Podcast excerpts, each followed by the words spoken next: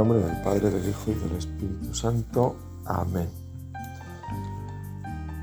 Ven Espíritu Santo, llena los corazones de tus fieles y enciende en ellos el fuego de tu amor.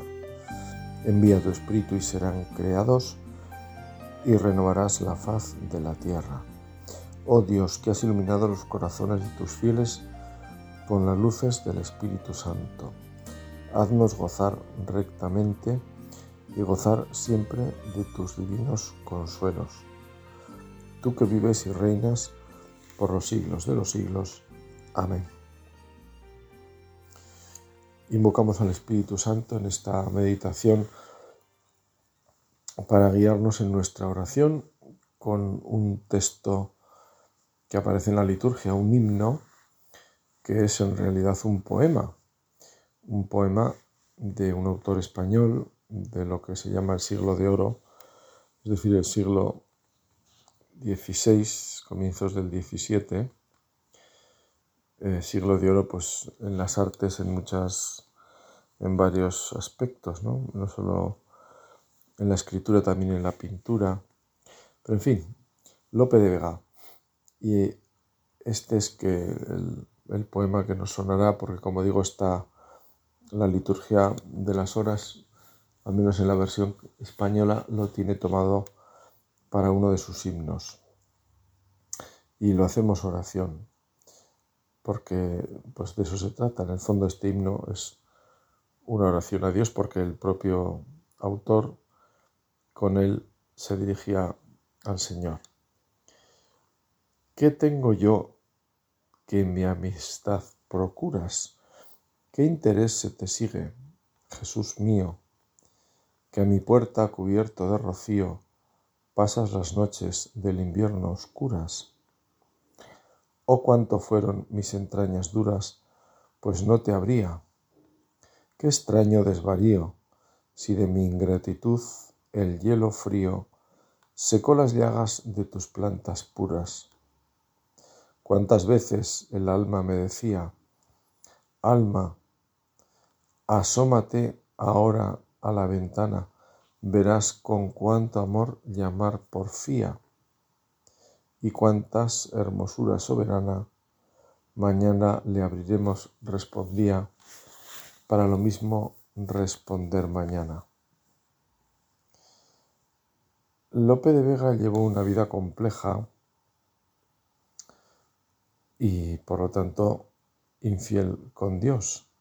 Por eso escribió este sencillo soneto que expresa su dolor de amor, o mejor, su, dolor por el desamor o por el amor desviado. Y en última instancia, por tanto, egoísta. Lope había sido ordenado sacerdote y había recibido formación en los jesuitas, así que podemos decir que Dios le había concedido talentos por los que sintió tanto dolor, talentos que no fructificaron en él, o al menos que no tuvieron esa sal de la gracia de Dios. Este poema se utiliza como himno, como digo, en la liturgia de las horas. Los que lo rezamos lo sabemos bien, aunque ahora yo no soy capaz de decir en qué momento se reza. Pero bueno, no importa, la belleza no caduca y estos versos expresan de forma sencilla y entendible que es don de los sabios lo que es el corazón humano y en parte, a mi entender, cómo es el corazón de Dios. Con este soneto se puede rezar, por eso la Iglesia nos lo propone en la liturgia y, por eso lo vamos a meditar. No para analizar, porque se expresa así o asá el autor, sino para hacer nuestras las palabras llenas de amor y de dolor que la liturgia nos ofrece, tomadas del propio autor, que, pues como digo, es un hombre con muchas capacidades, como se, puede ver en la escritura, fue un literato con una gran producción de obras de teatro, en fin, un, hombre pues que tenía esos talentos para escribir, pero su vida eh, pues dejaba, dejaba por lo visto bastante que desear. Pero como vemos en este, en este poema, pues era un hombre también que sabía reconocer su, su perdón, ¿no? un corazón contrito y humillado. Señor, tú no lo desprecias. La verdad es que mm, leyendo este poema y conociendo a través de él un poco la vida de Lope, de su autor, pues a mí me viene a la cabeza el pasaje del publicano y el pecador. Eh, perdón, el publicano y el fariseo, cuando van a rezar al templo, conocido, conocida esa parábola del Señor y, y nos cuenta cómo eh, pues el publicano no se atrevía a levantar los ojos y se quedó atrás en el templo. Y, y dice Jesús que se fue justificado. Tenía ese dolor, ese dolor en su corazón, ese dolor que al final nace del amor del amor infiel o del amor pues desagradecido, del amor no correspondido, del amor que uno siente, del amor de Dios, al que no corresponde como debe. Y esto, esto es lo que en el fondo roba el corazón de Dios. Podemos decir que Dios es un Dios de corazón y por lo tanto, cuando nos presentamos ante Él, como ahora que estamos haciendo esta meditación, pues nos presentamos con nuestro corazón que Dios bien conoce. Los que tenemos que conocerlo mejor somos nosotros. Y por tanto, sentir y poner ante Dios nuestro corazón en su verdad y hacer nuestras estas palabras de Lope, que como vemos, pues en el fondo están cantando bellamente y por otra parte sencillamente, que es parte de la belleza, cantan en el fondo el desamor. Y esto pues también es delante de Dios muy grande.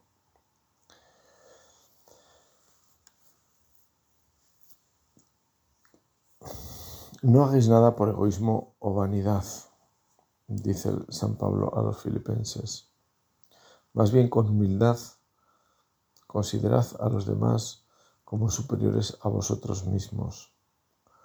Bien, pues esta es la línea en el fondo que aparece en este poema, porque lo que prima aquí es la consideración propia.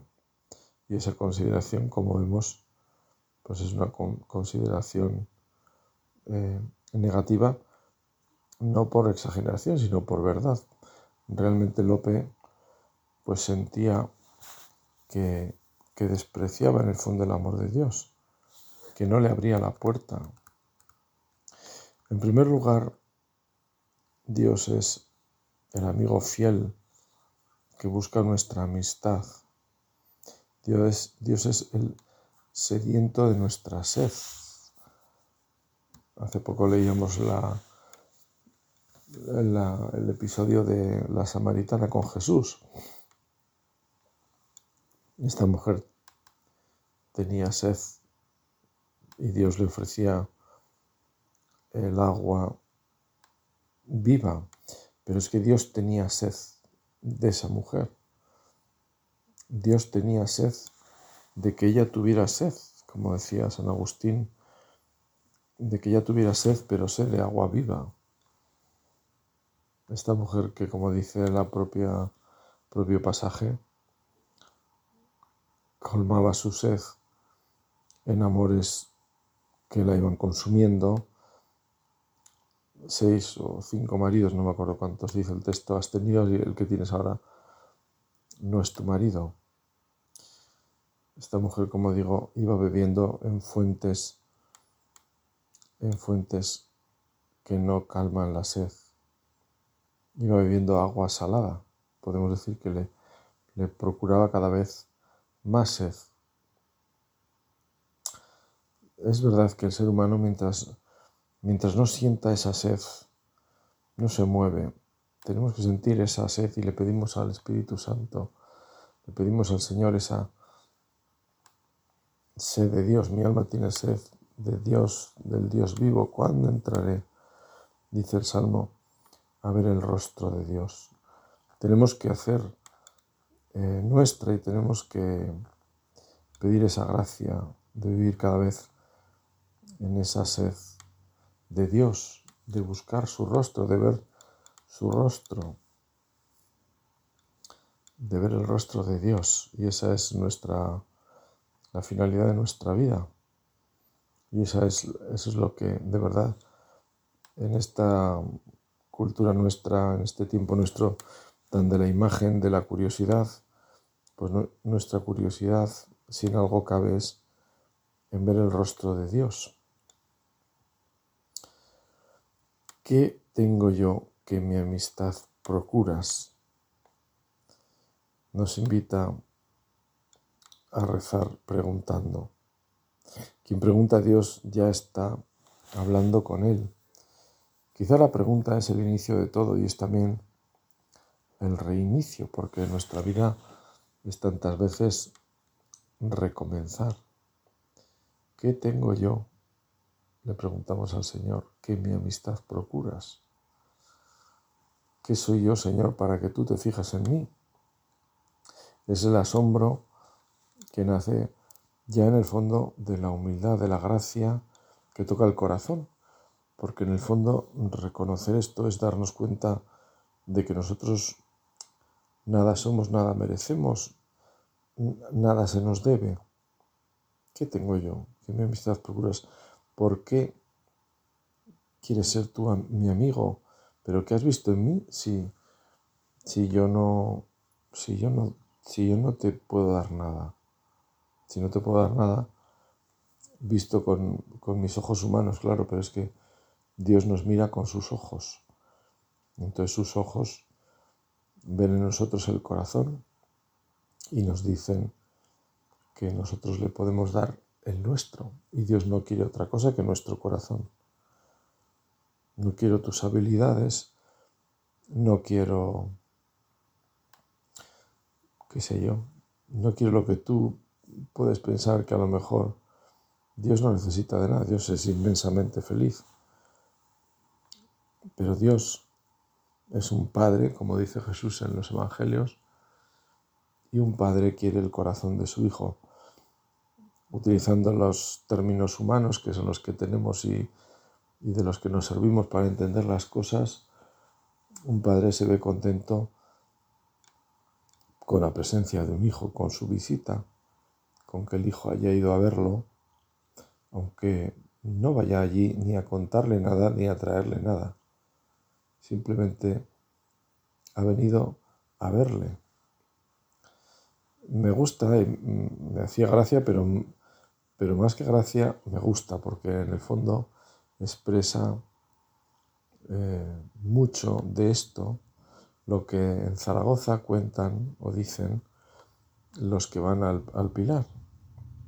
Van al Pilar a ver a la Virgen, esa es la expresión que utilizan. Voy a ver a la Virgen. Y puede parecer una expresión simple, sencilla, y puede que lo sea, pero en el fondo recoge esta idea, que es nada menos que lo que Dios espera de nosotros, que vayamos a verlo. Dios no espera más, ni necesita más.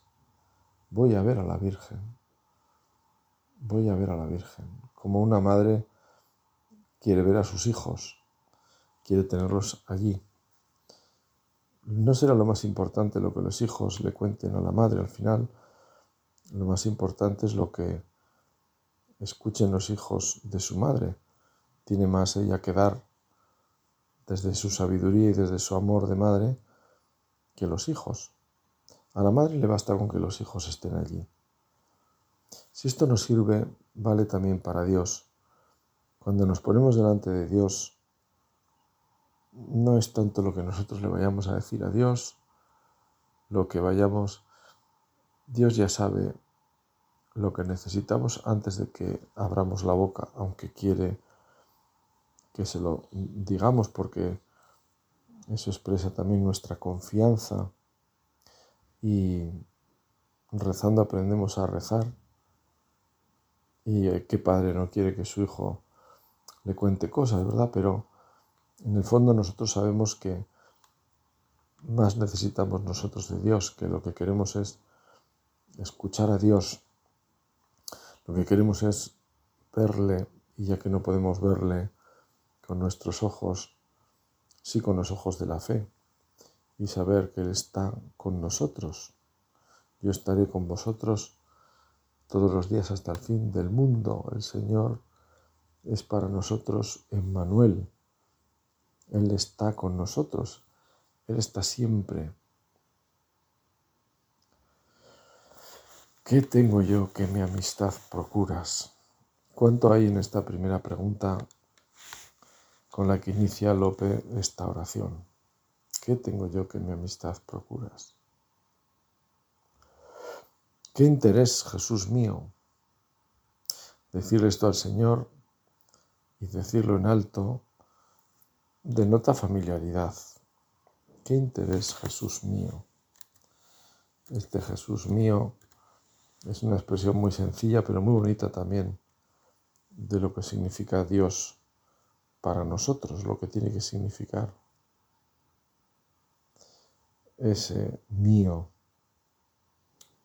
que expresa que Dios queremos tenerlo en nosotros, que Dios es alguien al que estamos llamados a invocar con familiaridad como nos enseñó Jesús con el Abba, que indica esa relación cariñosa, cercana de, de filiación. Papá. Se ve que siendo Lope un hombre complicado, sin embargo rezaba y supongo que sentía su fragilidad. Y sabiendo que su fortaleza estaba en Dios, le podía la carne se veía frágil y vencido, pero se podía dirigir a Dios con esa confianza, Jesús mío. Así también nos queremos nosotros dirigir al Señor en esta meditación, Jesús mío, Jesús nuestro, que a mi puerta cubierto de rocío, Tú nos esperas siempre. Señor, tú estás a la puerta y llamas, como dice el libro del Apocalipsis. El Papa Francisco, en una locución reciente, un grupo de misioneros les citaba este pasaje, comentando que a él le, le tocaba el corazón esta expresión del Apocalipsis. Estás Estoy a la puerta y llamo. A la puerta del corazón, que es la que tenemos que abrir. Se nos invita a contemplar a Jesús con esa imagen tan, tan fuerte, ¿no? Cubierto de rocío. Una persona, como hemos visto en imágenes en, en películas o en reportajes de estos exploradores en los polos, que van andando andando y el propio frío les va, les va congelando las, el rostro, ¿no? Aparecen las pestañas, las cejas, las barbas eh, heladas, ¿no? Del propio frío. Pues aquí esa es un poco la imagen. Jesús a la puerta, cubierto de rocío, cubierto de esa agua fría de la mañana, porque ha pasado mucho tiempo esperando, aguantando las inclemencias, como digo, de la mañana. El rocío es al final algo molesto. Yo recuerdo siempre las, las mañanas de campamento cuando éramos chavales. Y bueno, y después también, vamos, no solo de chaval, pero vaya, eh, en campamentos, algunos en verano, lógicamente, con el buen tiempo, pero como eran siempre zonas de montaña, por la mañana ya se notaba, y recuerdo perfectamente ese aguazón que decimos aquí, ese rocío que lo cubría todo, ese frío que, sentía uno después de salir del saco, del calor del saco allí, del, ambientazo de la tienda, ¿no? que se ponía allí, pues lógicamente eh, sin mucho aire que respirar, pues uno agradecía el aire fresco, pero a la vez también ese rocío, ¿no? Bueno, pues esa imagen, Jesús toda la noche esperando. El Señor es el Dios que espera. Dios no se cansa de esperar. Ojalá que vayamos nosotros también aprendiendo en esta escuela de la paciencia, saber esperar. No cansarme de esperar, porque Dios no se cansa de esperarme con los pies helados por el duro invierno. San Francisco Javier, del que conocemos más o menos pues su vida o al menos tenemos esa primera imagen de un hombre que saliendo de Lisboa eh, pues atravesó navegando toda África y para llegar hasta, hasta la India y de la India siempre bordeando en navegaciones que no se alejaban mucho de la costa por razones de seguridad y, por el propio habituallamiento necesario. Bueno, pues desde la India también hizo navegación hasta, bueno, hasta las puertas de, de China, allí muere, pero antes ya había subido hasta el Japón y del Japón bajó otra vez a la India, en fin, hizo como tres viajes largos, ¿no? Por tanto, nos imaginamos a un Javier, a un San Francisco Javier, eh, pues eso, inquieto, moviéndose. Pero claro, si uno piensa despacio, claro, todos aquellos viajes en el fondo, con sus eh, paradas, aprovechando el, comercio de las especias, eh, que es lo que Javier utilizaba barcos en el fondo mercantes o expediciones militares también, eh, se servía de ello para moverse. Bueno, al final Javier, si estuvo 11 años, más o menos, cerca de 11 años, desde que sale, como digo, de Lisboa hasta que muere en Sancian, en una pequeña isla frente, frente a Macao, ya en China, una isla china. Bueno, pues de esos 11 años se calcula más o menos que la mitad los pasó eh, en un barco o esperando, esperando que llegara el barco, a veces esperando meses, claro, porque, porque la navegación dependía mucho de, del tiempo, bueno, mucho todo, de los vientos, de las corrientes de agua, etc. Em, o sea, más, más de la mitad del tiempo las pasó Javier esperando. Esto hizo de él un hombre paciente. Yo imagino que esto no fue, no fue, no fue, en fin, una cosa baladí, sino que realmente a Javier le curtió en la, en la paciencia tanto tiempo. A la vez también la propia navegación, como digo, pues en un espacio pequeño como eran aquellas embarcaciones, tantos a veces semanas y bueno, con tanto tiempo también de silencio, de Javier le llevarían a rezar.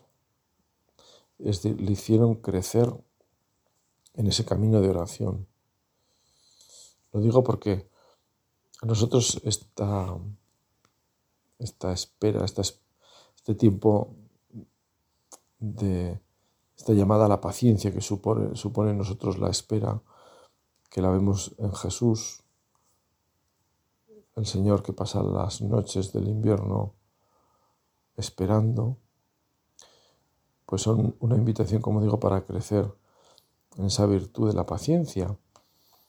En el fondo, para hacer del tiempo tiempo de oración, en lo que nos toque, en esos tiempos que nos toque de saber esperar, que al final en nuestra, nuestra sociedad moderna pues intenta evitarlos, ¿no? Cada vez, pues digamos, la, se, te cita para una hora en una visita médica o en, o si vas a comprar, o en fin, normalmente se prevé la cita por, por internet incluso, para que efectivamente uno llegue a la hora, tal. Bueno, está todo pensado, digamos, para aprovechar el tiempo, ¿no? Luego la verdad es que uno puede perder tiempo miserablemente eh, con otras cosas, ¿verdad? Pero, en fin, bueno, siempre habrá tiempos de espera, siempre habrá tiempos que envuelva el silencio y no está mal, ojalá que sean ocasiones para la oración.